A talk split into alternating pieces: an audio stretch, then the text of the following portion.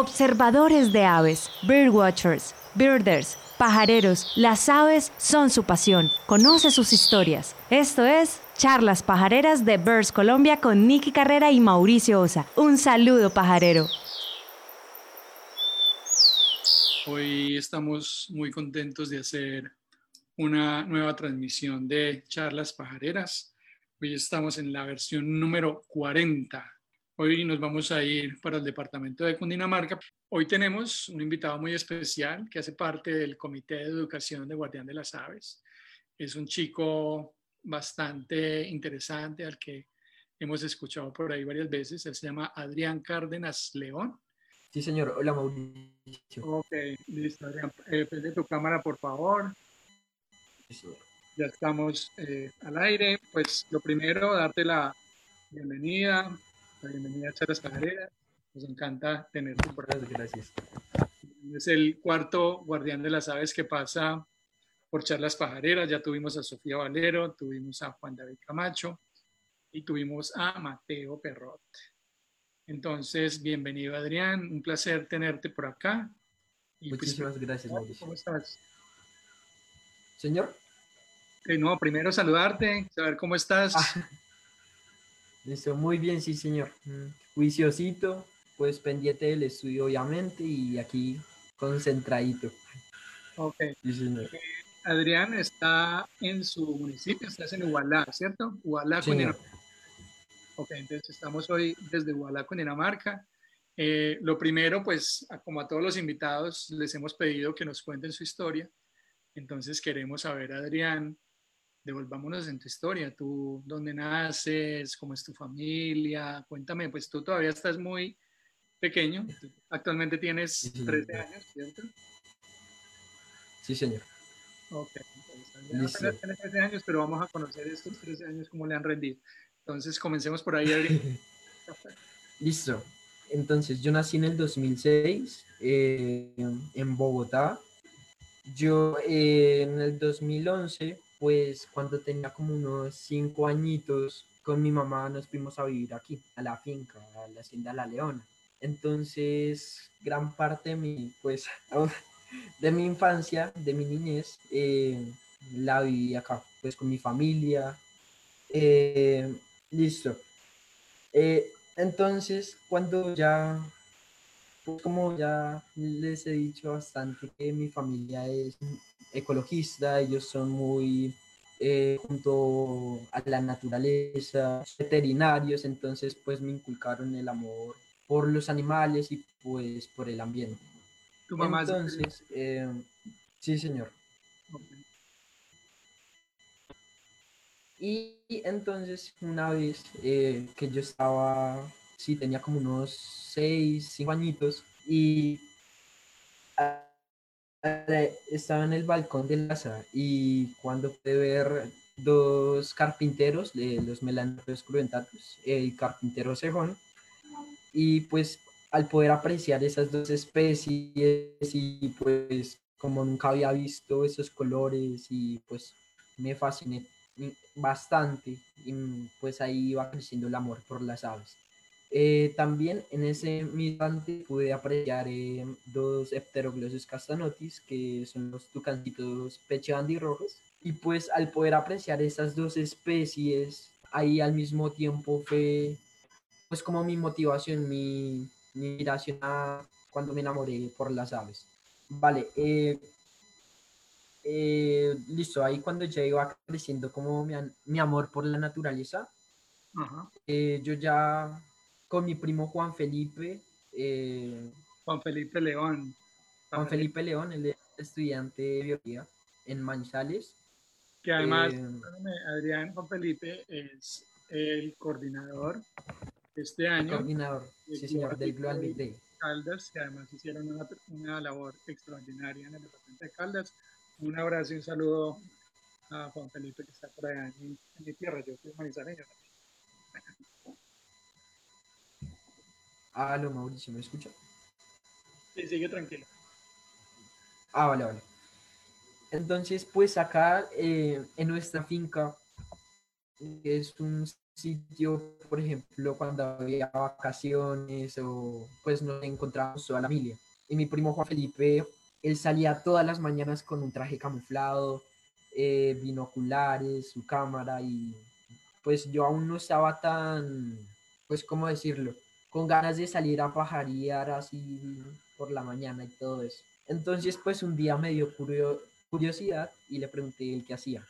Y pues eh, le dije que si me podía llevar a ver qué era lo que él hacía. Y cuando él me prestó sus binoculares y me comenzó a hablar de cada una de esas especies, pues me inspiré bastante. Él, mi primo Juan Felipe ha sido mi, mi guía, él, mi profesor desde pequeño. Él es obviamente lo más capo para la identificación de, de especies, es un teso. Y pues es mi ídolo. Y listo, ya iba integrando ahí más con Pipe, salir cada mañana a observar aves. Y pues mi tío Néstor, él es el administrador de aquí, de la finca, de la Hacienda La León. Él siempre, antes de que Pipe comenzara, él también ya estaba con las aves. Y pues cada mañana, eh, cuando, si era posible, nosotros tres, mi primo y mi tío salíamos a pajarear. Y pues él me motivó a seguir observando aves y siempre que venía aquí a la finca íbamos a pajarear eh, por, desde los ríos, meternos al bosque, observar qué podíamos ver. Y listo, ahí vamos como, como creciendo con este el mundo de las aves.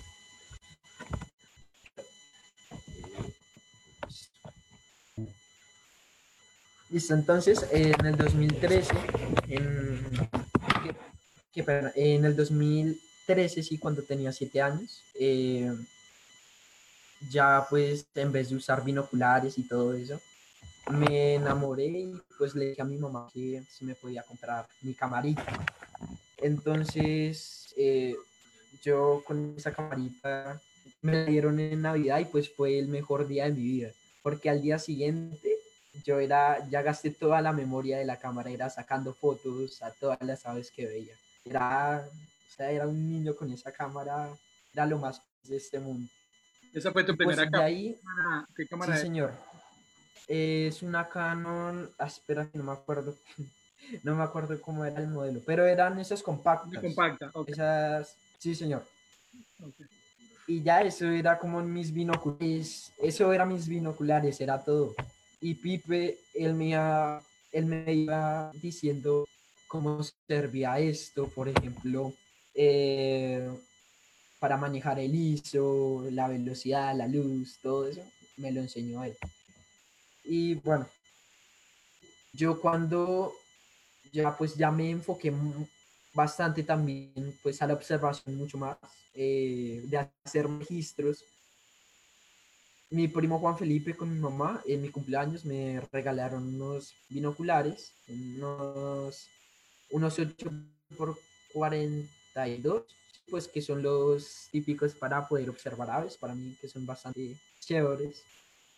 Eh, eh, creo, espera, ¿qué marca eran? Eran, no me acuerdo la marca de los binoculares. Bueno, entonces ya que eh, me compraron los binoculares, ya tenía pues todo mi equipo, yo era pues, con los binoculares ahí a ver, identificar cualquier cosa y pues por ejemplo cuando yo no podía eh, como identificar una especie, de una sacaba la camarita y a enfocar y sacarle foto y que llegamos a la, y llegábamos a la casa y la identificábamos con mi primo. Vale. En el 2015, pues cuando ya todo este progreso con las aves ya, pues mi mamá en vacaciones me llevó a Suiza. entonces, pues allá de un amigo. Y lo primero que hicimos, llegamos ese día y de un arrancamos para el bosque. Y pues a pajarear, yo no tenía nada de conocimiento de las aves de por allá, nada de eso. Entonces, de, hay una especie pues que me enamoró bastante y creo que es una de las más comunes de Europa, que se llama Cianestes caeruleus. Es un, ¿cómo decirlo? Es como un, un semillarito con colores de azul, blanco, es una hermosura. Y bueno, eh, con mi mamá ahí pajareando y todos felices, pues obviamente por conocer un nuevo país, eh, nueva cultura. Eh, fue algo bastante increíble. ¿Cuántos años tenías ahí en ese viaje? Ahí tenía, señor. ¿Cuántos años tenías en ese viaje? tenía nueve años, creo. Sí, señor. ¿Aló, me escucha? Sí, sí, dale tranquilo. Eh, vale. Entonces, en el 2016, eh, mi mamá me llevó a Estrasburgo, a Francia, y pues obviamente, nueva cultura, eh, hicimos la ruta del vino con una amiga que se llamaba Monique. nos iba, pues obviamente, explicando todo lo que hacían allá, un tour bastante increíble. Y pues mi mamá, es que es bastante bacano porque mi mamá y yo siempre habíamos querido conocer eh, las cigüeñas. Entonces, eh, pues mi mamá pensaba que ellas venían de París y todo eso. Cuando nos llevaba, la amiga de mi mamá nos llevó a un punto donde vimos como miles de cigüeñas aniando en chimeneas de casas, eran volando, era una experiencia increíble. Y mi mamá dijo que, que si ven, nos mintieron desde pequeños, que nos dijeron que, que, las, que las cigüeñas venían de París, que nuestras mamás no venían de París, sino de Estrasburgo, de Estrasburgo desde la Alsacia. Y bueno, ahí jareando, ahí increíble. Eh, ah, listo. Entonces, hicimos otro tour mi mamá, por decirlo así, fuimos a Turquía. Eh, a Turquía, pues, es, Turquía hay un problema que es todo desierto. O sea, hay poquitos sitios donde haya un parche de bosque, algo para poder avistar aves. Entonces, no me dejó tan, ¿cómo lo digo? Eh, tan animado ese sitio, pero fuimos a, un, a una cascada increíble, no me acuerdo cómo se llama el, el sitio, vimos una especie de, un ave que tenía una crestota, era una cosa increíble, creo llamaba, espera, eh, Upa, eh, Upupa, espera, no me acuerdo el nombre. Em, ¿Les tomaste fotos? Sí, señor, sí, señor. Pues obviamente que ahí no sabía cómo manejar la rapidez con la cámara y todo eso. Eh, se llama Upupa, o sea, es una ave increíble, una cosa pues majestuosa, para mí me enamoré. Vale, espera un segundo. Listo, también eh, nosotros, eh, digamos, obviamente lo más común, el Passer domesticus, el, el gorrión común. Y pues eso era como un copetón ahí viéndolos en, al pie de la carretera. Fue bastante también, pues, fue mi primera vez al observar eso.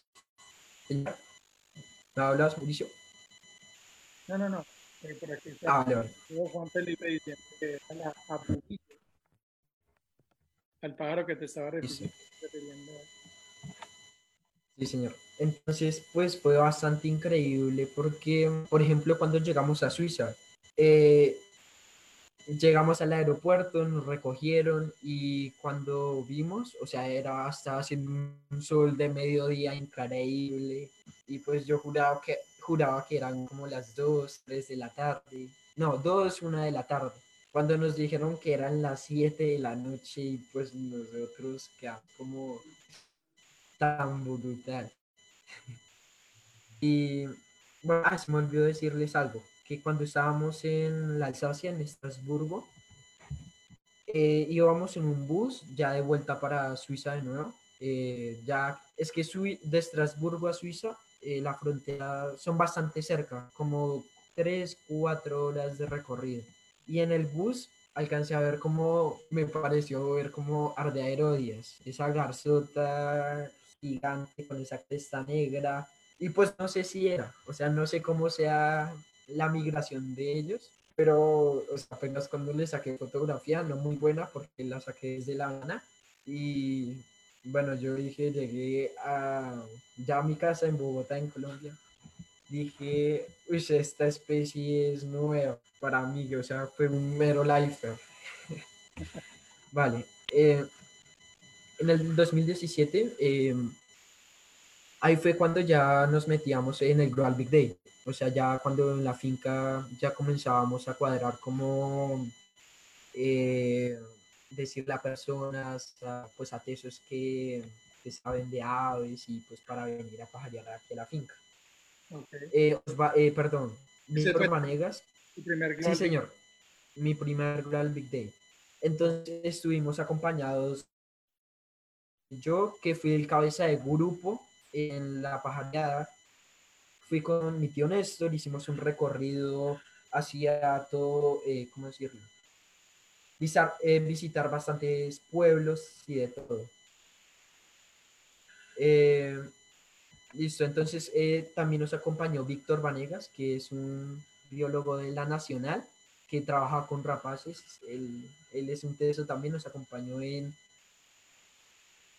eh, espera, creo que fue en dos Global Big Day, o sea, fue también bastante, eh, aprendí bastante. Y listo, espera un segundo.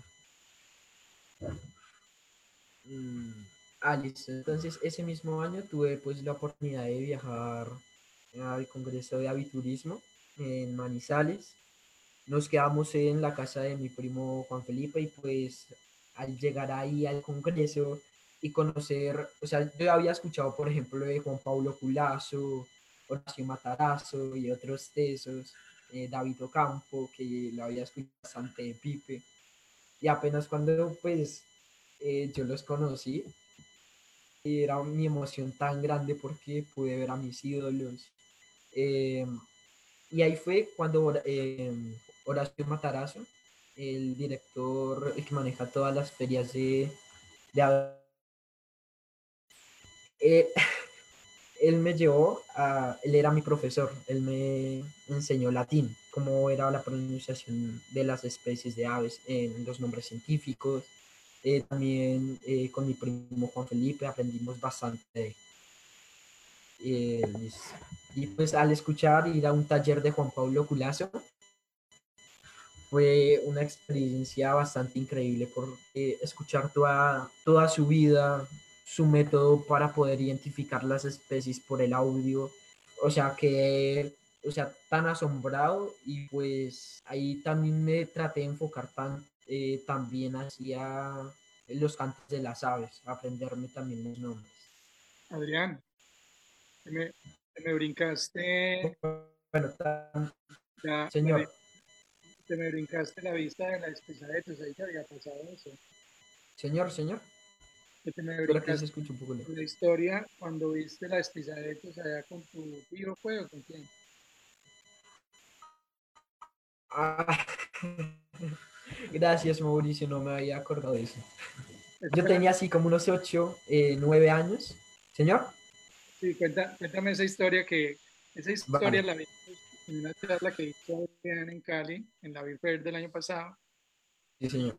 Él contó una parte de esa historia y contó este y mostró un video, eh, pero pues nárranoslo, después nos compartes el video para mostrarlo, pero narranos ese momento que me pareció muy emocionante ver ese momento. Claro. Sí, ahí tenía como unos ocho años y pues eh, cuando había un biólogo que se llamaba Danilo Mota, que él es brasileño, él es de Brasil él trabaja eh, pues con todo lo de los nidos, por ejemplo, del Morphus guajanensis, que, ah, espera que no me acuerdo el nombre pero es como la hermana de la de la águila arpía, o bueno, los, eh, también los nidos de las águilas arpías, todo eso. Cuando él nos dijo, no, él encontró un nido de esa águila, él se fue a una montaña, él ha hecho un registro de esa especie ya volando, entonces él le hizo investigación, subió por la montaña eh, y no se fue tan de buenas que pudo encontrar un nido de las Pisaetus y pues dijo, eh, donde encontró el nido de las Pisaetus se llama Gachalá, o sea, es bastante cerca aquí a todo este corredor que pasa por la Ciudad La Leona, eh, Vereda toda esa parte. Eh, entonces con mi primo, pues yo no fui a pajarear con él ese día, eh, yo estaba, no sé, creo que haciendo algún trabajo o algo así.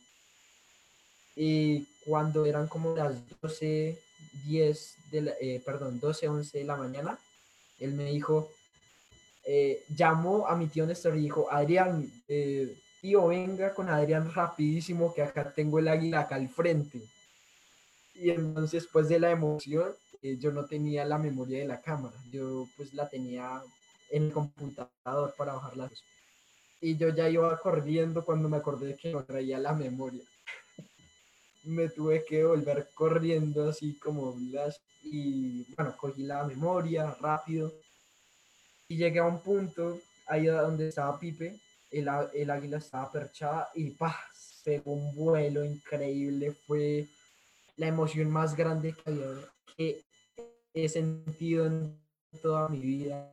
Pues desde pequeño haber escuchado esta águila y quería conocer, era una de mis águilas favoritas, una de mis aves favoritas. Y cuando pude grabar a esa especie, pues me dio sentimiento, me dio ganas de llorar porque pues mero life y poder apreciar todo ese momento eh, también lo emocionados que estábamos con mi tío Néstor y mi primo Juan Felipe, una experiencia bastante hermosa. Y bueno, eh, señor. El video, tu tío Néstor. Señor. El que graba el video es tu tío Néstor. el que grabó el video fue mi primo Juan Felipe. Ah, fue Juan Felipe. El video es muy chévere. señor. Se los describo porque es eh, Adrián en el suelo, agarrándose la cabeza así, eh, con una emoción muy grande, o sea, eh, no podía casi que ni hablar. Y entonces tu tío Juan Felipe te preguntaban, venga, pero ¿cómo así? ¿Por qué está así? ¿Qué le pasó? Y tú eras como, no, es que la vi, la vi. O sea, es muy bonito como ver un chico de ocho años tener esa como explosión de emoción después de haber visto una y eso nos pasa muchas veces cuando vemos ese pájaro que hemos soñado tanto y, y, por fin lo vemos, como nos cuenta Rodrigo, cuando por fin el águila arpía le, le abrió las alas para tomarle la foto. Entonces, es un video muy bonito, me encanta mucho ese, ese video. luego nos lo compartes. Eh, Listo. Sí, señor. Para, para ponerlo por ahí en Colombia para que la lo vea. Eh, Mauricio, me dice si, si se escucha el audio no sé. Sí, sí, dale, dale, dale. tranquilo. Vale, vale. Ahí la historia, tranquilo. Listo. Entonces, bueno, otra experiencia con el águila. Eh, estábamos con mi, eh, mi tío Néstor, no, perdón, mi Néstor y un primo que también se unió con nosotros, pues al avistamiento de aves. Eh, le, se compró su cama, se llama Holman, es de la familia, un gran una gran persona también, y él nos acompañó en uno de los congresos de mundiales. Entonces, ellos con un campesino eh, se fueron a un pueblo que se llama Mambita, que es aquí en el sector B, cerca a Ubalá, bueno, es el municipio de Ubalá, y comenzaron a subir una montaña eh, porque el señor había dicho que había visto un miedo de un águila entonces, pues obviamente a mi tío y a él le dieron curiosidad. Yo estaba estudiando allá en Bogotá y mi primo en Manizales. Y cuando ya era un recorrido, era una trocha como un recorrido de cuatro, tres horas y obviamente bastante son, porque llevaban un equipo, bueno, cuando apenas llegan a un punto alto de la montaña y había un parche de bosque al borde del potrero, de un potrero, ven esa águila volando así al frente de ellos, esa águila, o sea, era una pareja. Y pues fue una emoción para ellos increíble porque está a la misma altura, o sea, se ve todo lo que hay dentro, si ellos ya pusieron el, el huevo o algo así. Entonces poder apreciar todo eso es pues, una, algo increíble. Y cuando uno cuando eh, mi tío nos contó a mí y a mi primo Juan Felipe, pues obviamente nosotros cuando fuéramos a ir de una a la finca y de una hacia allá. Entonces lo que hicimos fue, vino un fotógrafo eh, qué pena, no me acuerdo el nombre, se llama Carlos, eh, bueno, él, es un fotógrafo bastante reconocido también, de Manizales, y con Juan Antonio, que es un, él también es estudiante de, la Universidad de Caldas, él también es bastante, es compañero de mi primo Juan Felipe, es un teso también para la... Señor. Juan Antonio Ocampo. Sí, creo que sí, señor. Y cuando eh, vinimos con un parche de amigos de Manizales y todo eso, entonces dijimos que por qué no íbamos a ver al águila. Eh, llegamos al pueblo, dejamos el carro en, un punto específico, compramos como cinco botellas de, de agua para que lo llevara cada uno. Entonces cuando íbamos subiendo esa trocha ya estábamos bastante cansados obviamente y con ese sol pegando bastante fuerte eh, pero obviamente nosotros seguíamos con el entusiasmo de ir así, éramos de una. Entonces eh, nos faltaba como un recorrido de unos, una media hora o algo así, y estábamos en un potrero. Y el campesino, el señor donde sabía dónde estaba el nido del águila, dijo, ah, desde acá se ve y nosotros, donde con los binoculares viendo ahí, a ver si podíamos ver algo volar o algo así y bueno, no, no pudimos ver nada. Cuando llegamos a una casa, eh, pues obviamente las personas que nos acompañaban eran mayores de edad, obviamente. Y cuando llegamos a esa casa, eh, ellos se quedaron esperándonos, por ejemplo, a Juan Antonio, a mi primo Juan Felipe y a, y a una amiga de nosotros también. Estuvimos hasta el tope de la montaña cuando pudimos apreciar los dos individuos de esa especie. Esa águila volando al frente de nosotros y, cree, y creemos, o sea, lleva algo en sus patas que pudo haber sido un mono o algo así, pues apreciar todo eso, una experiencia increíble. Fue algo, pues, poder apreciar las aves que yo más quiero, mi ave favorita y al frente, cómo, canta, eh, vocalizaban todo lo que hacían fue una emoción grandísima y pues con mi primo Juan Felipe éramos saltando de la alegría. Pues obviamente no así siendo saltando así porque estábamos bastante cerca del nido, entonces éramos en silencio, agachados para no intervenir pues o pues espantar a la especie. Y como yo tenía, yo no tenía un, yo tengo un lente, una cámara Nikon de 3400 con un lente eh, 200 500 bueno, que tiene una en, ni el berraco es algo bastante brutal. Y en ese momento yo tenía un lentecito, un lentecito que creo que era 1855, bueno, para paisaje o algo así. Y, mi primo un, ah, creo que era un 70-300, creo que sí, un lente de 70-300 y pues cuando nosotros estábamos tratando de fotografiar el ave, él sacaba una fotografía, quitaba el lente, me pasaba el lente a mí, sacábamos la fotografía, éramos turnándonos así. Entonces, pues también leo bastante a Pipe por hacerme ese favor. Entonces, siempre que tengo el lente y él está aquí, yo le presto mi lente. Ah, y el caso fue que en ese momento eh, cuando íbamos subiendo de la emoción, se me rompió el zapato, la suela del zapato. y era un recorrido, pues obviamente largo y yo obviamente no quería retirarme, pues bastante recorrido y ya estábamos a poquito de llegar. Y me tuve que ir eh, sin un zapato, de ahí clavándome piedras, de todo en el pie, o sea, fue algo, otra cosa, otra experiencia. Después de que ya eh, comenzó a llover y ya nos íbamos a devolver hacia el pueblo. Íbamos bajando ahí la montañita eh, del nido de águila cuando de repente se me rompe el otro zapato. no, ahí me tocó quitarme los zapatos y totalmente descalzo y Pipe decía que me cargaba o algo así. Y yo le dije que no y me tocó todo, o sea, un recorrido como más de cuatro horas así descalzo, clavándome piedras, o sea, fue algo súper chistoso, chistoso también, pero doloroso. Cuando miré y llegamos, mis estaban vueltos nada. Eh, vale. Eh, también en la emisora El Dorado, o sea, cuando llegamos en Bogotá con mi madre, eh, la gobernación, emisora de la gobernación de Cundinamarca, la emisora El Dorado, ellos me invitaron pues para que pudiera participar y pues darles algo sobre el avistamiento de aves, eh, cómo ha sido mi experiencia en todo este proceso que he vivido en toda mi vida. Y pues ahí les conté mi historia. Eh, vale.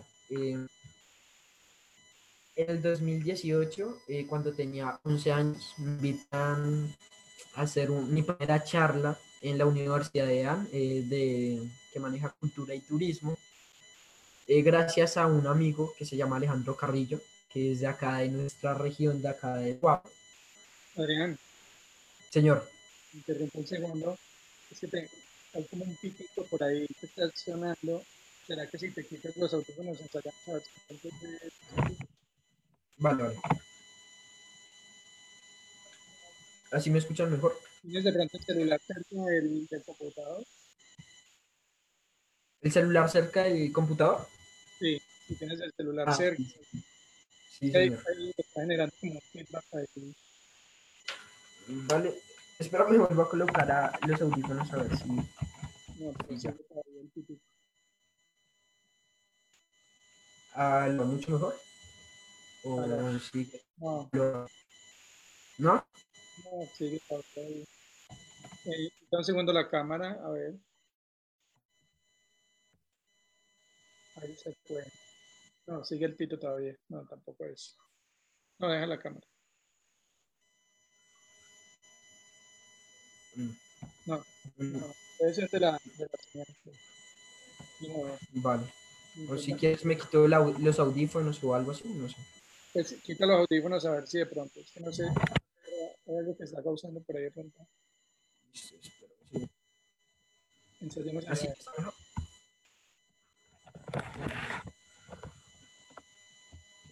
Así ya está mejor, Mauricio. No, sigamos, sigamos. No, es, es un pitico, es un pitico que se siente por allá en el fondo. Pero pues ni modo, ya intentamos quitarlo, pero debe ser de la, de la transmisión. Sigamos, Adrián, tranquilo, ahí te interrumpí. Vale. Pena por el ruido ahí. Bueno, entonces, ¿ahí me escuchan? Sí, sí, dale tranquilo. Vale. Entonces, en, en el 2018, cuando tenía 11 años, ya les dije, eh, un amigo que se llama Juan, eh, Alejandro Carrillo, él es de aquí de nuestra región del Guavio, y pues él habló con el gobernador de Cundinamarca, con el director de Cultura y Turismo de allá de la gobernación, y pues me invitó y trató y exigió de que me pues de que me dejaran dar mi primera charlita en esa universidad. Entonces, yo obviamente era mi primera charla, yo me sentía un poco nervioso, era una, fue algo normal, obviamente. Pues al ver mucha gente ahí al frente de uno, me Claro. comenzó a dar como un ataque como de, de escalofríos y risa, o sea, fue bastante chistoso también. Y listo, me paré ahí al frente y con micrófono, un poco los nervios, comencé a hablar sobre toda mi historia. Y pues por su primera charla eh, me dieron un reconocimiento, me, me dieron mi camarita, la, la Nikon que tengo, una de 3400, eh, una reflex. Aló. Y sí, señor. Y después, bueno, ahí también me dieron mi primera guía, la avifauna colombiana, eh, la Biblia y las aves, la Hilti. Eh, bueno, ahorita voy a hablar de, de un, tour que hice con Steve Hilty, bastante increíble también. Eh, listo. Y listo, ahí también, eh, ese mismo año, pues me comenzaron a... eh, espera. Pues ahí, eh, con mi primo Juan Felipe y mi tío Néstor, eh, estamos guiando a personas extranjeras eh, aquí a la finca. Cada uno tomaba unos turnos y, por ejemplo, teníamos diferentes rutas para recorrer. Eh, yo cogía una ruta que era, por ejemplo, meterse al bosque, eh, llegar hasta el río, escuchar, bueno, a ver qué se podía ver ahí. Después en otra hora Pipe venía, eh, hacía la guianza, él por otro, por otro sitio y después millones éramos así turnaditos. Y listo. Hay algo bastante increíble que, o sea, que estábamos con un grupo de amigos que vinieron aquí a la finca. Entonces, pues aquí como venían ellos, era obviamente a pajarear, a conocer el lugar de todo. Eh, nosotros tenemos aquí en la finca un sitio que llamamos el sitio de los búhos. Es algo increíble porque acá podemos registrar Chicaba nigrolineata, eh, es un búho con rayas negras y blancas por todo el cuerpo, algo increíble. Eh, Virgata, que es lo más común, el búho moteado. Eh, Patrix piscilata, el búho de anteojos. Eh, hay algo que estamos haciendo con mi Pipe, que Santa María Oyacá, que es un sitio increíble para observar. Es un sitio pues donde casi toda la gente hace los tours ahí. Y ahí tienen en un sitio el perchadero de Pulsatrix, eh, espera, Melanota, el Pulsatrix Melanota. Es como igualito al búho de anteojos, sino que es un poquito más pequeño, color canelita, es del choco biogeográfico. Entonces hay un biólogo cuando pensó que era Pulsatrix perspicillata, eh, no, cuando ya comenzó a colocar, sonaba algo raro y comenzó a colocar la localización de ese Pulsatrix del melanota, cuando llegó y se perchó ahí al frente algo increíble. Entonces, ahí yo también hice mi otra charla en la Feria de Aves de Santa María. Eh, y vamos con un grupo de pajareros, obviamente hicimos recorridos por la Menara, que es un sitio increíble para avistar aves. Eh, ahí tienen un pachadero del ceratopipo eritrocefala, el manakin ese, el Golden Hate Manakin, el que tiene la cabeza dorada. Em, bueno, increíble. Y en la noche, con un guía que se llama... ¿Qué espera, qué espera? ¿Qué espera? ¿me escuchan? Eh, sí, señor. Con un guía que se llama Cristian Moore y con otros amigos, eh, nos dijeron dónde era el perchero del búho. Cuando de repente, pues, notamos un grupo con linternas y yo les dije que hicieran silencio, obviamente para eh, esta vez bastante esquiva. El, señor, el guía local de allá, él ya sabía dónde estaba el perchadero, nos explicó dónde era que podía ver. Entonces, con Cristian y yo comenzamos a decir pendientes en diferentes sitios que puede llegar a tal árbol, a tal rama, a tal sitio entonces cada uno ahí concentrado, eh, colocamos el baffle, pusimos el playback del búho. Cuando en unos cinco minutos ah, se los percha al frente, una rama despejada, algo increíble, o sea, emoción, o sea, emoción de todos, algo, ¿cómo decirlo? Porque obviamente muchos no lo conocían y este es un búho rarísimo y era una emoción grandísima.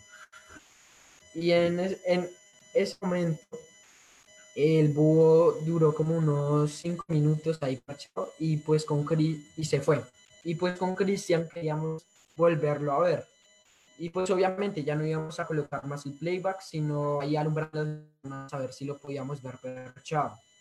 Cuando ya el, el grupo ya se estaba yendo, eh, paré algo negro, algo gigante ahí. Yo dije, miren el búho, acá está el búho, vengan rápido. Todos vinieron corriendo y enfocamos ahí rápido con las cámaras listas. Y cuando de repente eh, se dio la vuelta y era un gallinazo. Ay, no, qué pena. O sea, una pena con todos porque, o sea, obviamente la emoción de dónde está de, no, de querer volverlo a ver. Y yo ahí, ay, qué Y ahí que, obviamente, yo he dicho que los corallips, el, el chulo, es para mí uno de mis animales favoritos por la función en ellos. pero que después de ese día no les vuelvo a querer. No, pues obviamente era de broma, pero, pero bueno. Listo, entonces, en la finca eh, hicimos esa investigación de tratar a ver si podíamos eh, escuchar ese, ese búho. Y bueno, aún no lo hemos registrado aún, pero ojalá en algún momento se pueda dar. Y bueno, íbamos con el grupo de amigos eh, al sitio. Yo les dije, para mí fue como mi primera hazaña como guía. Fue mi primera experiencia, pues una de mis primeras experiencias para enamorarme hacia eh, yo les dije, bueno, hagamos silencio, voy a colocar el playback aquí, estén pendientes a ver si algo vuela o algo así. Cuando de repente, bueno, no coloca yo comenzaba a colocar el playback y nada, no, pasaba nada. Eh, íbamos hacia abajo hasta un punto que era terminaba un parche bosque que ahí es donde se encuentra pues casi toda la actividad no pasaba nada cuando ya dije que de vuelta es posible que lo podamos ver ahora y pues yo estaba penado porque eh, como 11, 11, 12 de la noche ahí y pues hacernos esperar y no poder ver nada, pues yo me sentía un poco, un poco apenado, pero cuando yo dije último intento, coloquemos el playback, eh, pusimos el del sábado Virgata, ellos no lo conocían, ese buito. Y apenas cuando vemos ese búho volar al frente de nosotros y se parchó en una rama, éramos felices sacándole fotografía. Y pues obviamente me emocioné bastante porque fue mi primera hazaña como guía y pues obviamente eh, la alegría que ellos lo pudieron ver y pues yo también. Vale. Eh,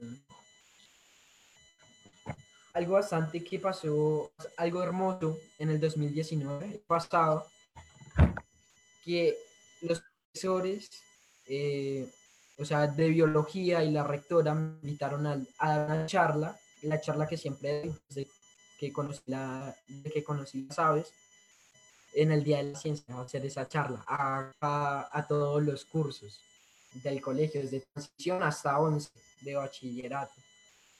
Y bueno, yo estaba como un poco nervioso porque obviamente uno cree que uno cree que ellos van a burlarse o, uno dice algo y ellos se van a reír, pues obviamente por eso estaba un poco nervioso, porque iban a estar mis compañeros y me iban a hacer algo de bromas o pues no sé.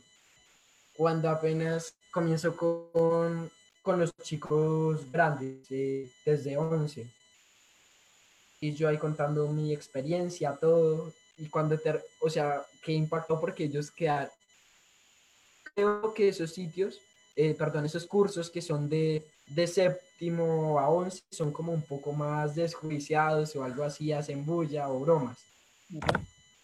Y apenas cuando vi, ellos callados totalmente poniéndome atención y yo pues me sentí ya pues seguro y pues con confianza. Y cuando terminé, los aplausos y pues estaba sudando ahí de, también satisfactorio. Después llegaron otros cursos, octavo y todos ellos, hasta que llegaron mis compañeros.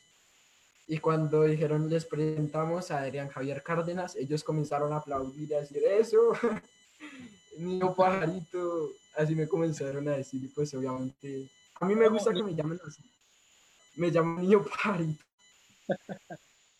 Sí, así me llaman. Bueno, entonces pues me lo tomé de bien, a lo bien. Y yo comencé a contar mi charla, pues calladitos ahí poniéndome atención y pues me sentí bastante emocionado porque mi primera charla al frente de ellos y pues como no conocían, ellos sí sabían sobre pues, mi amor hacia las aves, pero no tanto cómo era, cómo vivía, qué era lo que yo hacía y todo eso. Entonces me sentí bastante bien.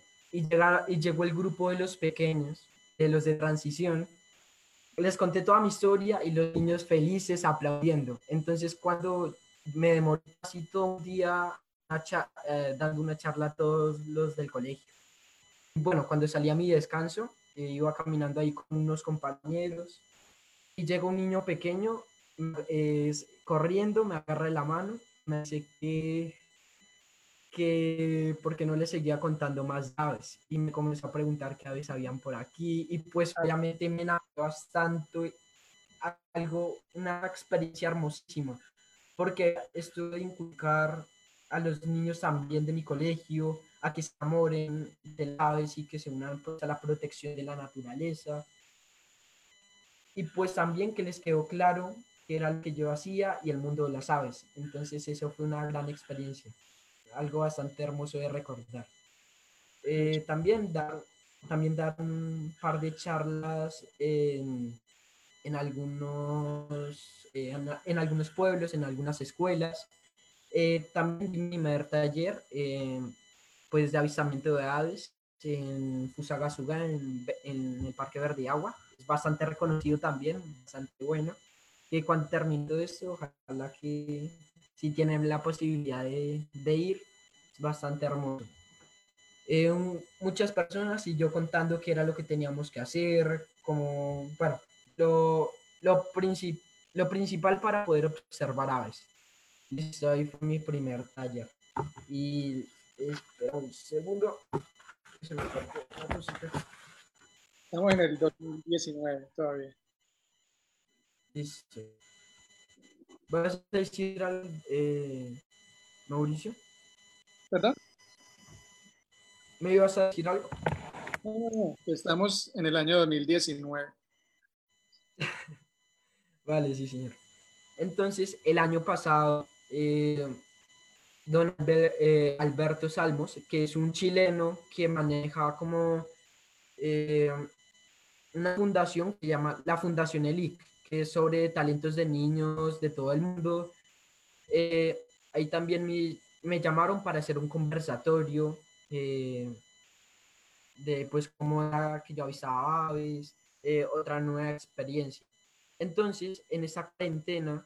Eh, y ese, perdón, ese, ese conversatorio fue dónde? Eso fue, en la Universidad Nacional. En la Nacional de Bogotá. Bogotá, sí, señor. Ok. Entonces, bueno, ya terminamos la charla y pues ya hicimos contactos y de todo. Y en esta cuarentena ellos me invitaron a participar de una, eh, como un tallarcito o algo para explicar a, los niños, donde era algo interactivo, donde yo contaba cómo era avistar aves, con foticos y habían, obviamente, eh, unas personas que hacían algo didáctico para que los niños no se aburrieran. Con los títeres, nosotros lo vimos. Sí, señor, sí, señor, eso. Y, ah, y una señora tenía como un lorito llamada Lorenzo. Bueno, hay algo bastante, bastante bonito. Y después de que les, obviamente a los niños les quedó gustando bastante eh, el avisamiento de aves, ellos me dijeron que muy bonito todo, que quisieran pajarear conmigo, salir a avisar aves conmigo. Entonces, en este momento, eh, cuando ya terminamos la charla, el señor, el organizador de eso, eh, de esa feria, bueno, ese, ¿cómo se llama? Esa reunión, esa prestación, me invitó a participar a un congreso que se va a hacer, creo que cuando pase todo esto, o el próximo año, a Panamá, a una feria de talentos de niños en Panamá. Entonces, sí, señor. Debe ser en, la Feria de Aves de Panamá. Ah, Seguramente es en la Feria de Aves de Panamá, Claudia. Ah, lo Mauricio. No, no se te escucha muy bien. No, que, seguramente es en la Feria de Aves de Panamá, que ellos tienen un proyecto con niños. Ajá. Listo, sí, señor. Y Listo. Ah, se me olvidó nombrar que pues en el 2018 también asistí a la feria de, aves de Manizales. En la feria de aves de Manizales, volver a encontrarse con los amigos de siempre, hacer las mismas pajareadas. No, nuevos sitios para pajarear como Río Blanco, Tinamú, sitios increíbles para observar aves. Eh, vale, entonces eh, en esa feria de aves creo que fue en, sí, en el 2018 Horacio Matarazo, el organizador de las ferias de aves, él me invitó a ser ponente en, una, en la feria eh, sudamericana de aves en Uruguay. Sí, Entonces, sí, señor, el año pasado, en octubre por ahí. Entonces, obviamente, la emoción tan grande porque ya poder dar unas charlas a otro país, contar, hacer nuevos amigos, conocer nuevas culturas, nuevas especies. Tenía tanta emoción cuando, bueno, cogimos el avión, eh, era un recorrido de ocho horas. Em, entonces, ya cuando llegamos al aeropuerto de Brasil, ahí nos quedamos un día eh, y pues, pues casi no pudimos salir. Lo único que registré fue el Pitangus, que eso se veía en todos lados. Es eh, bastante común. Ya cuando llegamos a Uruguay, eh, me encontré con un amigo que es paraguayo. O sea, no nos conocíamos aún, pero yo traía de una y los binoculares allá afuera y cuando salimos del aeropuerto él dijo, ah, mira, es un pájaro y Cuando dije, sí señor, nos vemos en la feria, bueno, nos hospedamos y obviamente con mi mamá salimos a conocer todos los lugares, el muelle, eh, de Uruguay. Cuando, bueno, ya estamos Horacio Matarazo nos recogió en su carro, eh, fuimos a cenar con un grupo de pajareros bastante esos, por ejemplo como Steve Sánchez, que es de Perú, eh, otras personas de Argentina y bueno. Entonces cuando ya eran eh, los sitios para ya conocernos y todo eso, había una salida que era la salida pelágica esa salida pelágica pues fue una experiencia increíble porque como a las 4 de la mañana coger un barco, ir hacia mar abierto y pues hacer lo que a mí me encanta.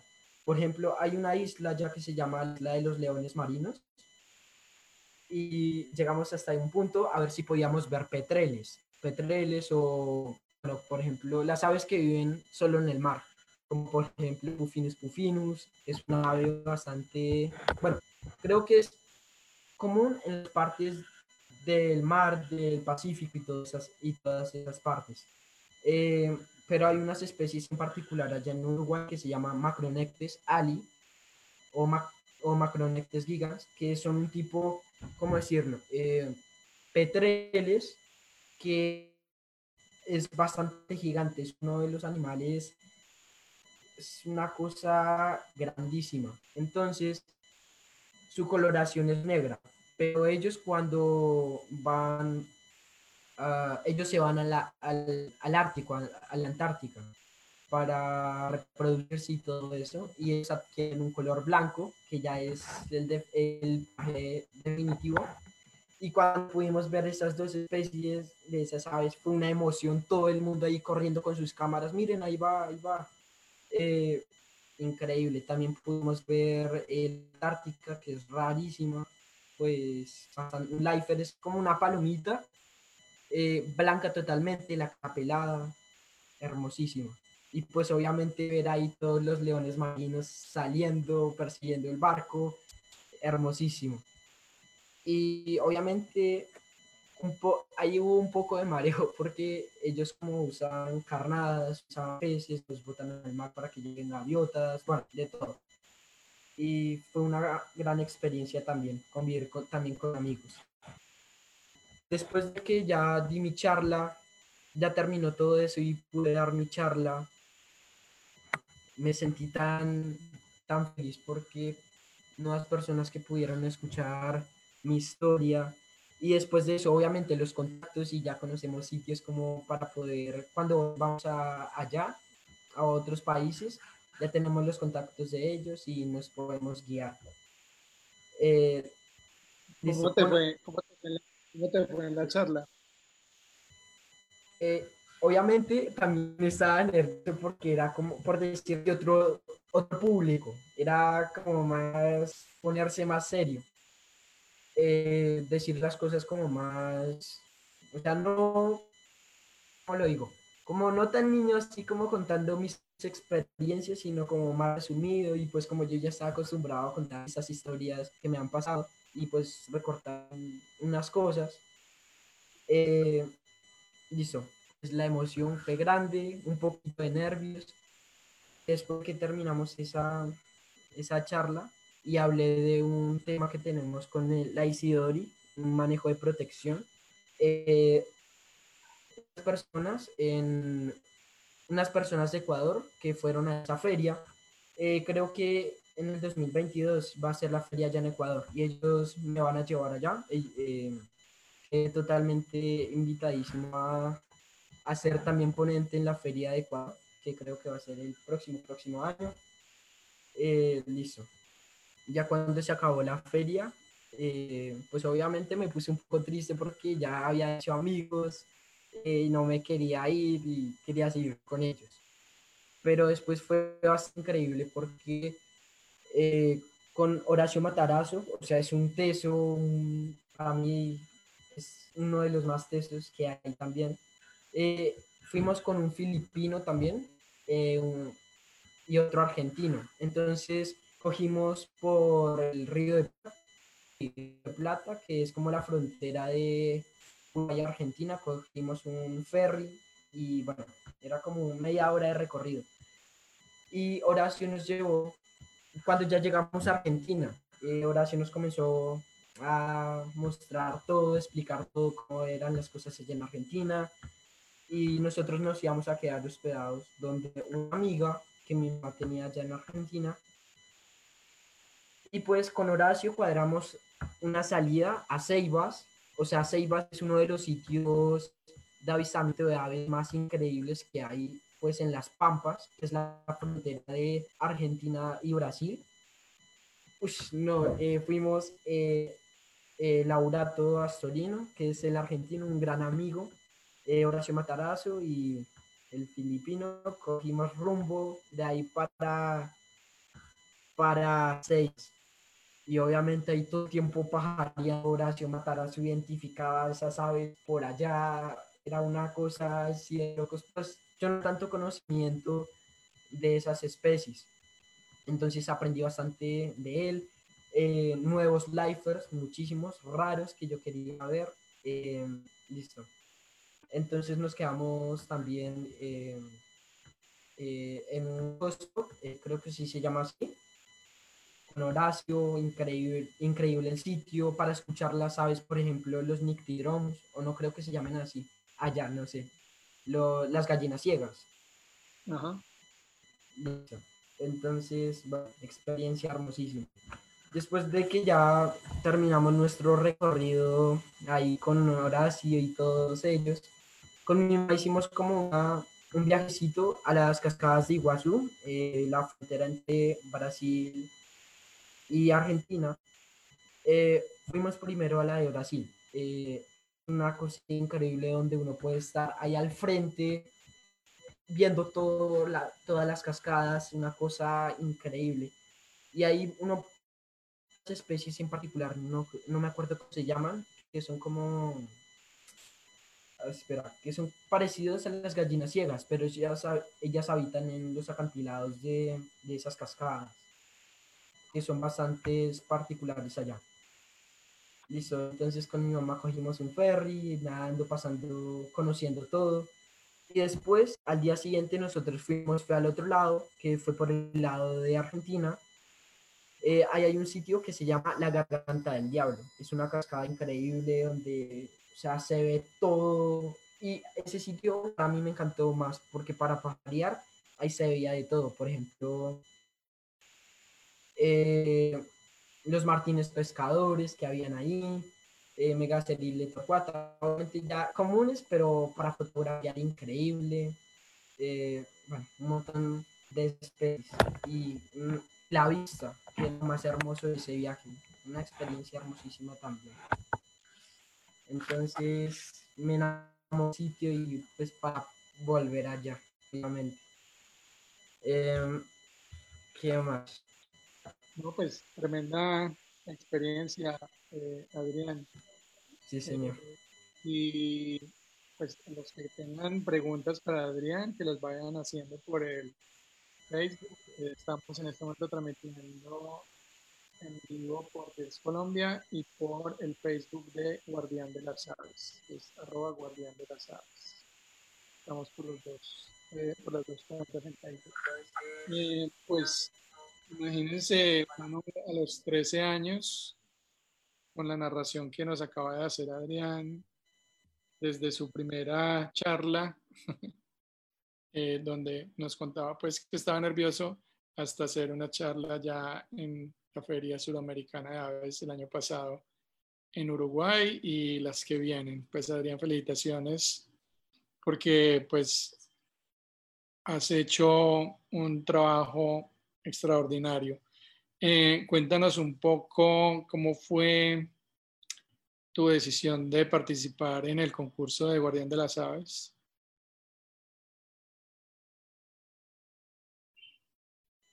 Aló, Mauricio, ¿me escuchas? Sí, sí. Aló. Mauricio, aló. ¿Me escuchaste ahí? ¿Me escuchaste? No. No, no, señor, no alcancé a escuchar la pregunta que tengo. Ah, no, no, te quería preguntar que nos contaras un poco cómo fue tu decisión y tu participación en el concurso que hicimos nosotros el año pasado de Guardián de las Aves y que nos cuentes un poquito cómo ha sido para ti esa experiencia. Eh, pues obviamente yo me había enterado como desde que sacaron eso. Pues yo no le había puesto, no me habían comentado tan bien o sea, de cómo iba a ser todo ese proceso. Entonces yo no le puse pues tanta atención cuando ya ustedes me mandaron el mensaje.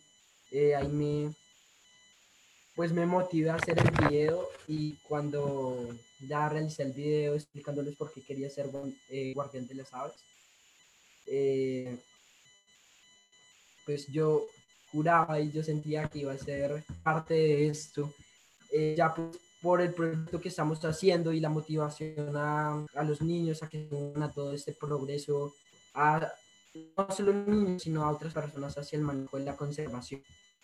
Eh, bueno, entonces estábamos en la feria de Cali, eh, de, eh, de, de Bird Fair, eh, fue este, en febrero de este año pues con Simón y nosotros estábamos felices porque Simón Santos, que también es un amigo pajarero de Bogotá, que hace también parte de este comité, estábamos ahí pendientes con Juan David Camacho también, con otro gran amigo, saludos están viendo. Y bueno, y nosotros concentrados a ver a quién nombraban guardianes. Entonces nombraron a cada uno y pues bueno, nosotros ahí felices. Cuando nombraron a Juan David y ya, y nosotros, bueno, no nos eligieron, pero que ah, eh, no importa, será para la próxima. Cuando ya nos comentaron que ya habían elegido pues fuera de concurso para ser líderes de diferentes temas de aves, me sentí tan feliz porque obviamente esto era lo que quería y pues lo que ustedes están haciendo es algo hermoso porque aprendemos a, a conocer a, a más personas. Y pues, por ejemplo, con diferentes niños eh, de todo Colombia, hacer nuevas amistades, es algo hermoso. Lo que ustedes están haciendo también, este progreso. Y para explicar un poquito, eh, después del Guardián de las Aves, el concurso que hicimos el año pasado, se seleccionaron los 10 guardianes que ganaron el concurso y el jurado, integrado por cinco personas, pues muy reconocidas en el medio, nos sugirió crear o hacer una categoría especial para unos chicos que en este concurso estaban, pues digamos, con un nivel superior de lo común al, al, resto de participantes. Y ahí pues se nos ocurrió crear lo que nosotros hoy día conocemos como el Comité de Educación en Guardián de las Aves, que integran seis chicos que participaron, entre ellos Adrián, Sofía Valero, Mateo Perrot, eh, Juan David Camacho, Simón Santiago y Samuel Aristizábal, creo que ahí los mencioné a los seis. Y ellos están creando contenido, de hecho esta semana, hoy Adrián muy juicioso nos mandó el video, ellos cada semana están haciendo un video, tienen temas eh, todo el año. Y cada semana uno de ellos manda un video y todos están en www.guardiandelasaves.com en una pestaña que se llama Educación. Ahí estamos poniendo todos los videos de ellos, son videos muy chéveres. El video de esta semana de es Aves Carreteras. Están haciendo un video en temas. Adrián, real Facebook y te vas a entregar. Señor, señor, qué pena. Es que estaba escuchando a ver si se escuchaba el, el pitido. Qué pena. No, no, no, tranquilo, tranquilo. No, que el video tuyo esta semana eh, va a ser de aves carroñeras, ¿cierto? Fue el video que te tocó esta Sí, semana. señor. Eso lo estaremos subiendo mañana en Guardián de las Aves. Eh, bueno, pues, eh, Mauro, dime, dime. te quería decir, bueno, Claro. en Cali es cuando estábamos en la feria, fue bastante increíble también porque pudimos estar con unos grandes amigos, eh, amigos como eh, Juancho que nos dejaron, Juancho, con, que nos dejaron quedar en Bosque de Niebla en el kilómetro 18 Ah, y con Ángela, sí, con Eduardo. El sitio es increíble, hermosísimo el sitio, así que todos invitadísimos allá, también invitadísimos acá a la Hacienda La Leona, un sitio Bueno. también espectacular. Nos hablaste de Hacienda La Leona. Cuéntanos qué hay en Hacienda La Leona. Vale, sí, sí. Sitios para poner en la lista para visitar. ¿Por qué ir a Hacienda La Leona cuando pasa esta... Claro. Bueno, eh, acá tenemos diferentes sitios para ir, o sea, tenemos unas aves que ya sabemos en qué punto están, por ejemplo, eh, Lephidotrix isidorei, que es un manaquín eh, que tiene la cabeza blanca eh, y en la parte de atrás en la cola es un azul. Entonces se encuentra solo por el pie de Montellanero, creo que está casi amenazada. Entonces es una de las aves brutales de aquí de la finca, la, el águila, la Isidori, la Spisaetus. Eh, también hay una mirla que es bastante hermosa, que también se encuentra en el pie de Montellanero, que es la Catarus drias. Es una mirla que tiene unos colores eh, amarillos con puntos. Es como una de las aves más increíbles que hay acá eh, en la finca. Bueno, también con mi primo Juan Felipe eh, había registros de Cephalopterus ornatus, que es un, ah, ¿cómo se llama el nombre común? Es parecido el que tiene la, como una corbata colga- eh, colgando acá del cuello, el que se encuentra en el Valle del Cauca, ay, no me acuerdo el nombre. El Paragüero. Eh, sí, el paragüero, eso. Eh, entonces la especie aquí pues no tiene la, la corbata tan grande como la que hay allá en el Valle del Cauca, todo, esa- todo ese sitio. Señor, El Penduliger creo que es el de acá. El... sí, el penduliger, Cephalopterus penduliger. Entonces, eh, había solo registros de esa especie, eh, pues creo que en Iber, eh, en solo Santa María Boyacá. Entonces, cuando íbamos eh, pajareando con mi primo Juan Felipe y otro fotógrafo, eh, estábamos sacándoles a ver qué veíamos ahí arriba, porque había como un parche de bosque. eh, al lado derecho había un parche de bosque y al lado izquierdo había un río que separaba Boyacá de Cundinamarca. Entonces, cuando miramos, eh, Pipe gritó, frenen rápido. Mira, acá está el cefaloptero. Pues nosotros ahí mirando donde cuando Pipe le sacó la fotografía y, y era la hembra. Entonces, cuando vimos que era el primer registro, creemos que es el primer registro en Dinamarca de esa especie. Entonces fue una emoción bastante hermosa. También tenemos una especie de manaquín, la Pipra cauda, el manaquín de cola de alambre. Los colores hermosísimos, el amarillo, el rojo, esa colota. Eh, también los tenemos un perchado. O sea, ¿para qué? Pero nosotros tenemos una, una joya acá en este, en este sitio. Bastante hermosísimo. ¿Tienen hospedaje allá en la hacienda o qué es el hospedaje? Sí, señor.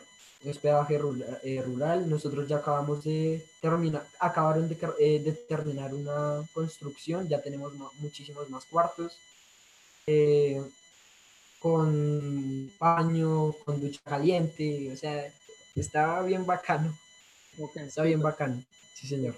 Para la lista de sitios que hemos ido agregando a... Señor, No, que ya saben, para la lista de sitios que hay que agregar en las próximas salidas que queremos hacer, sí, señor. Hacienda La Leona, en Igualá, Dinamarca. ¿Cómo encuentro en redes sociales? ¿Cómo están? Yo eh, en Instagram Adrián Cárdenas Fotos y en Facebook eh, Adrián Javier Cárdenas León. ¿Y la Hacienda La Leona? Eh, Hacienda La Leona Birwatching. En Instagram viene... Birwatching. Sí, señor. Y también en Facebook. Facebook. Ok. Sí, señor. Bueno, ya saben ahí para que sigan. Adrián, Adrián, muchas gracias. Aquí sí, sí, sí. nos va a leer preguntas, saludos. Por aquí está Ángela Ángela Márquez. dice, hermoso, gracias por la cuña. Esta es tu casa y la de tu mami. Eh, Muchísimas gracias. Recomendado para que lo tengan en la lista, para que vayan al bosque de niebla en el kilómetro 18 de la familia Camacho Márquez. Un saludo para ellos. Bueno, Adrián. Hola Adrián y buenas noches para todos. Tenemos acá eh, pregunta eh, Juan Felipe León León te pregunta. Eh, me va a bombardear a preguntas, me imagino. Está, doy Señora. Juan Felipe. Es que se escucha un poco inter... Sí, señora. Pregunta. ¿Cuáles son las especies más espectaculares que has registrado en el Monte Llanero? Ya como lo había mencionado, el águila, las pisaetus. Eh, ¿Qué otra especie que me haya enamorado bastante? El, Cephalopterus, el paragüero, esa especie bastante increíble también. Ah, eh, también el Lepidopteris el que ya nombré, el manaquín ese que tiene la cola azul, bastante increíble también aquí en el pie de. Eh, no, y pues que otra especie que sea bastante increíble. Mm, ah, mira que nosotros registramos también Paroaria ocularis. Eh, esa especie es un... ¿Cómo era el nombre que tú habías dicho, Nicky? El... Se me olvidó el nombre en común de esa especie. El Paroaria ocularis. Ay, que se me olvidó el nombre, no puede ser. Bueno, eh, es ahorita solo en el llano y pues creo que no han habido registros en Vicencio, o sea, es llano, llano puro. Eh, creo que es una tan, eh, ah, es que no, no me acuerdo el nombre, nombre común. Bueno, esa es una de las especies también que me emocionaron bastante. Sí, señora, ese. Y no, y muchas más. Eso es tremendo. Bueno, y acá tenemos a Laura Manuela que nos está preguntando, ¿Por qué fue tan emocionante el avistamiento de, la Isidori? Y si es posible ir a verla. Claro. Ah, ¿lo me escuchan? Ella te, Laura quiere saber por qué fue tan emocionante para ti ver la Isidori y si es posible ir a verla. Sí, sí, señor. Eh, pues mi emoción fue porque desde pequeño la, había eh, escuchado y siempre la había querido ver y es la primera vez que la veo. Fue una emoción que pues la expresé también con el llanto, o sea, algo que describe a los pajareros también es sus, sus sentimientos, su sensibilidad, porque por ejemplo, cuando ustedes ven una especie, una eh, uno siente una emoción grandísima porque dice, ah, es nuevo para uno, entonces es algo que identifica un pájaro entonces, sí, claro, cuando ustedes quieran venir, eh, el, águila, también aquí donde nos encontramos, en una casita, eh, el águila pasa volando alrededor, arriba de, de, la casa, o sea, como unas vueltas por un parchecito de, de bosque, sube por la montaña y bueno, hace un espectáculo ahí al frente de la casa, ustedes pueden estar en unas hamacas y, y poder observarlo. Y también es posible que podamos ir a ver el nido y sí, claro que es posible. Bueno, aquí tienes, aquí tienes muchos saludos desde Subachoque, hay personas también conectadas desde Canadá, desde México, Estados Unidos. Eh, bueno, y acá tenemos una pregunta de Raúl Alberto Guaquetá. ¿Me estás escuchando? Señora. Saludos, Raúl. Entonces él dice, amigo. ¿crees que ante el crecimiento número de observadores de aves, ¿crees que ante el creciente número de observadores de aves en todo el mundo, debemos empezar a motivar a los niños y adultos para que cada vez el pajareo sea una actividad más responsable y sensible con las aves y el ambiente? Sí, claro. Él dice, como por ejemplo, menos uso de libaderos y menos uso de playback, más observación detallada, silencio y siembra de plantas nativas. Sí, eh, pues a ese punto de vista, eh, cada uno tiene su, pues su punto de vista. Eh, obviamente, claro, uno entiende que para algunos que el playback es malo porque uno no sabe qué dicen las aves y puede, y ojalá que no, pase eso, eh, puede desplazar a la especie de su territorio sin querer o bueno. Eh, pero si uno utiliza moderadamente, para mí, mi punto de vista, el playback, un método que nosotros utilizamos es que solo usamos llamadas entonces eh, colocamos el canto bastante alto y después vamos disminuyéndolo para que la especie, si está cerca, crea que nos estamos alejando y no interferamos en su territorio. Eh, en el término de los libaderos, hay muchísimas personas, creo yo, que tienen diferentes puntos de vista, porque eh, dicen que es malo, que pues hoy es que para nosotros, voy a decir algo. Por ejemplo, hay un sitio acá en Cundinamarca, eh, creo que en Cundinamarca, sí, eh, para observar, tienen un montón de aves, eh, perdón, de libaderos y ahí llega un montón de colibríes.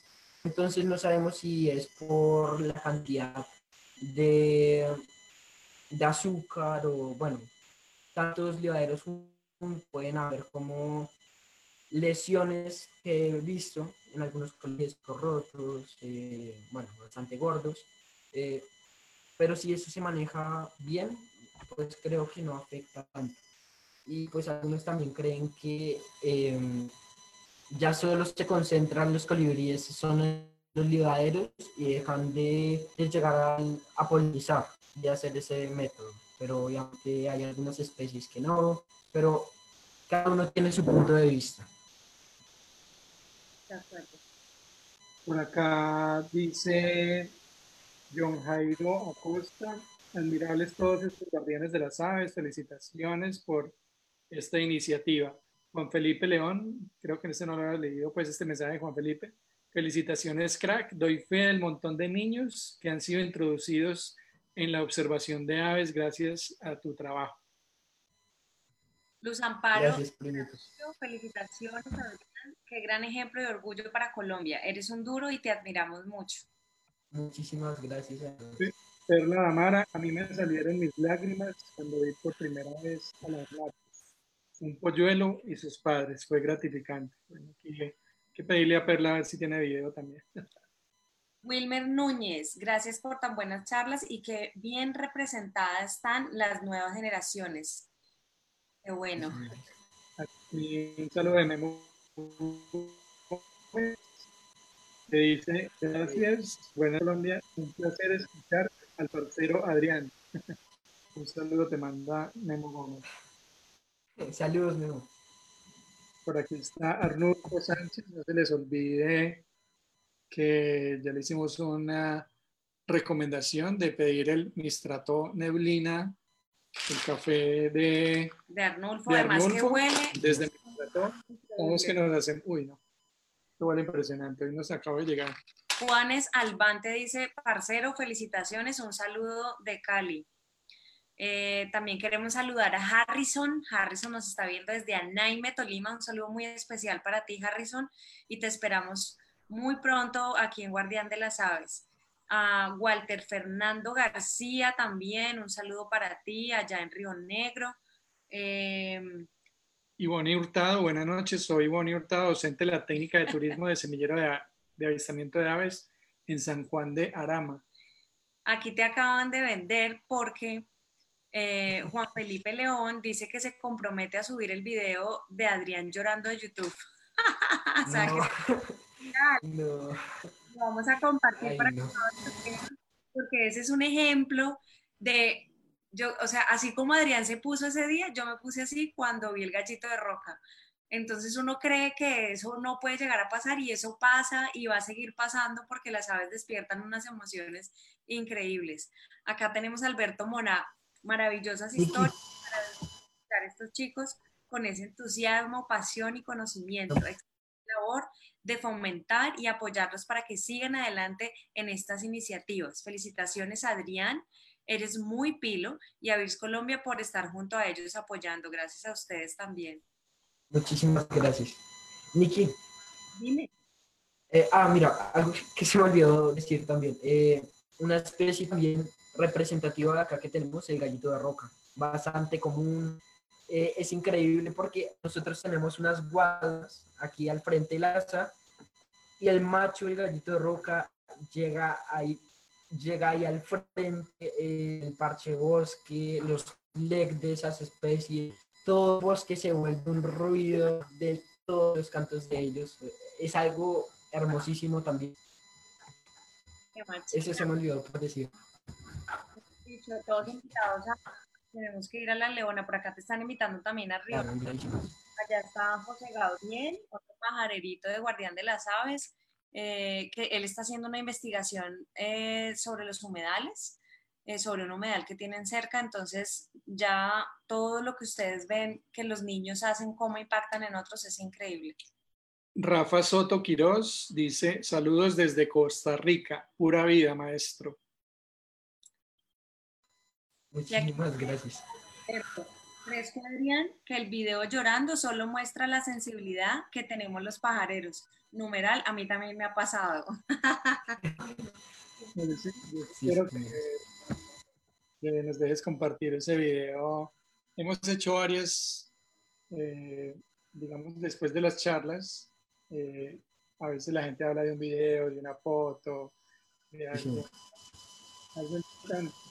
Nosotros lo que hacemos es, después de la charla, subir la información. Entonces, te proponemos Sí,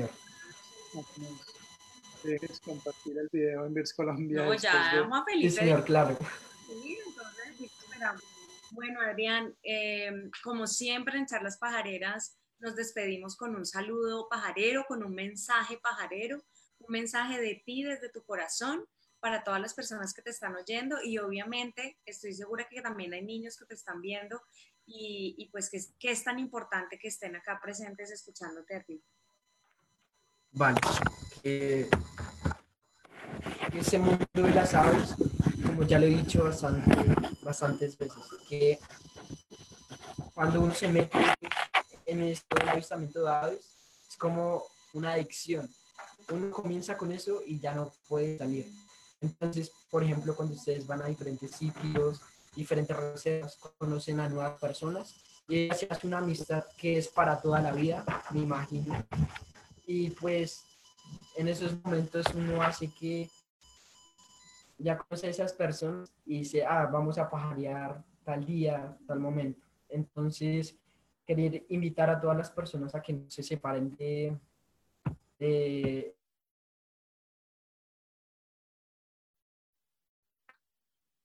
Se te fue, el- se te, se te apagó el micrófono. qué pena, qué pena. Que no se separen de... Bueno, a que no se separen de esto, o de- del avistamiento de aves, que yo ya lo he dicho bastante, que por ejemplo en la tecnología, que obviamente cada uno tiene sus momentos para utilizarla, jugar, pero obviamente que ya no se vuelva algo constante, sino que conozcan otra forma de vida, que es la naturaleza. No solo las aves, sino otros animales, la flora, lo, que les guste. Entonces, que sigan con este, con este hobby, con esta pasión tan hermosa que cada uno de los pajareros tenemos y descubrir nuevas especies, nuevos lifers. Ojalá les deseo nuevos likes a cada uno de ustedes. y ya. Adrián, muchísimas gracias. Eh, ese mensaje es súper clave. A nosotros, a Nicky, a mí, desde que nació la idea de Guardián de las Aves y desde que conocimos la historia de Kim y de tantos niños, eh, nos ha llenado de mucho orgullo y ahorita más cuando vemos, por ejemplo, le recomendamos que se busquen en, el canal de YouTube de Birds Colombia la charla que hicimos con ellos, con los seis eh, miembros del comité.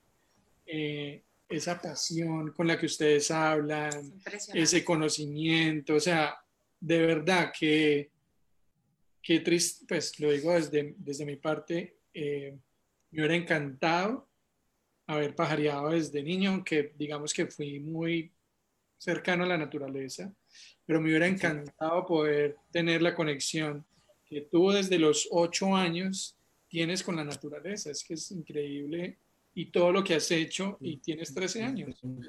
Sí, señor. Es una vaina loca, entonces nos alegra mucho, nos alegra muchísimo que hagas parte de nuestro, de nuestro proyecto, pues eh, cada que ustedes mandan videos, cada que generamos contenidos, eh, eso me parece que es genial. Hay muchas personas que están viendo este material, hay muchos niños que están viendo todo este trabajo que ustedes están haciendo y que mejor que sea de parte de ustedes, que niños le cuenten a niños la maravilla de las aves que tenemos. De verdad que te mandamos un abrazo a ti, a tus papás, a, tu mamá. Eh, pues que gracias a Y que gracias por, por apoyar y por apoyarlos a ustedes. Gracias a los papitos que apoyan a, a los niños porque por ustedes también es muy importante ese proceso para que ellos puedan ser parte de todas estas bellezas que, que, hacen las aves. Muchas gracias. Un saludo pajarero para todos, un saludo pajarero para ti, Adrián, para tu familia. Muchísimas gracias a ustedes. Vamos a estar lanzando historias de amor, historias llenas de magia, eh, un formato como este, relajado, donde parejitas nos van a contar qué, qué han traído las aves a sus vidas eso va a ser por Instagram a las 7 de la noche, un formato diferente, así parchado como, como siempre lo hacemos. Eh, historias aladas, eh, historias eh, de personas que las aves los han unido. Así que los esperamos por Instagram de Birds Colombia a las 7 de la noche. Un saludo pajarero. Mañana tendremos entonces a Paula Romero y Emanuel Laverde con este nuevo formato. Para perdón, para los que no conocen, los invitamos a que chismoseen sus redes. Ellos son arte y conservación para que miren las bellezas que hacen y eh, se enteren un poquito de, de quiénes vamos a hablar mañana. Arte y conservación se llaman. Sí, Paula Romero y eh, Emanuel Laverde. Ellos van a estar mañana. Ya tenemos una lista de parejas, o ya pues Nikki está haciendo todo el trabajo de investigar qué otras parejas pajareras hay. Si tienen ideas para aportarnos, pues nos pueden escribir a través de las redes de arroba Colombia y todas las ideas que tengan de parejas que... que las aves les ha cambiado la vida. Como, nosotros, como a nosotros, eh, pues bienvenidas. Y tenemos el martes de la otra semana, eh, tenemos la charla del Poiceps Andinos. Buenísima va a estar. Con el profesor Luis Miguel Rengifo y Ángela María Amalle y con la compañía también de arte y conservación. El miércoles, eh, el espacio habitual de charlas pajareras, este, vamos a tener a Diana de ASA. Diana desde Leticia, Amazonas. Eh, vamos a conocer, pues, cómo está la situación de conocer toda la historia de Diana, que también es bien apasionante. Recalcar que la charla del martes es una charla de edición especial eh, en honor al Poises Andinos. Vamos a, la charla va a ser básicamente el por qué se extinguió eh, todas las eh, consecuencias que, también trajo y pues vamos a estar haciendo también arte en vivo y en directo, entonces va a estar genial. Bueno, eh, eso fue todo por hoy. Muchísimas gracias por acompañarnos en una nueva edición de Charlas Pajareras, la número 40. hoy los acompañamos a Nikki Carrera, que la pueden encontrar en redes sociales como arroba Nikki Carrera Levi y Mauricio Osa. que lo pueden encontrar como arroba Mauro Osa. Estamos coordinados. Bueno. Un saludo eh, pajarero. Adrián, un, beso para ti. Gracias por ser parte del comité. Gracias por tu historia y por compartir un pedacito de tu vida. Muchísimas gracias a ustedes. Un saludo. Pajarero. Feliz noche. Muchísimas gracias. Vale. Hasta luego a todos. Y esto fue otro capítulo de Charlas Pajareras, todos los miércoles a las 7 de la noche hora colombiana por Facebook Live. Recuerda que nos puedes seguir en nuestras redes sociales como arroba Colombia, arroba Carrera Levi y arroba Mauro Osa. Un saludo pajarero.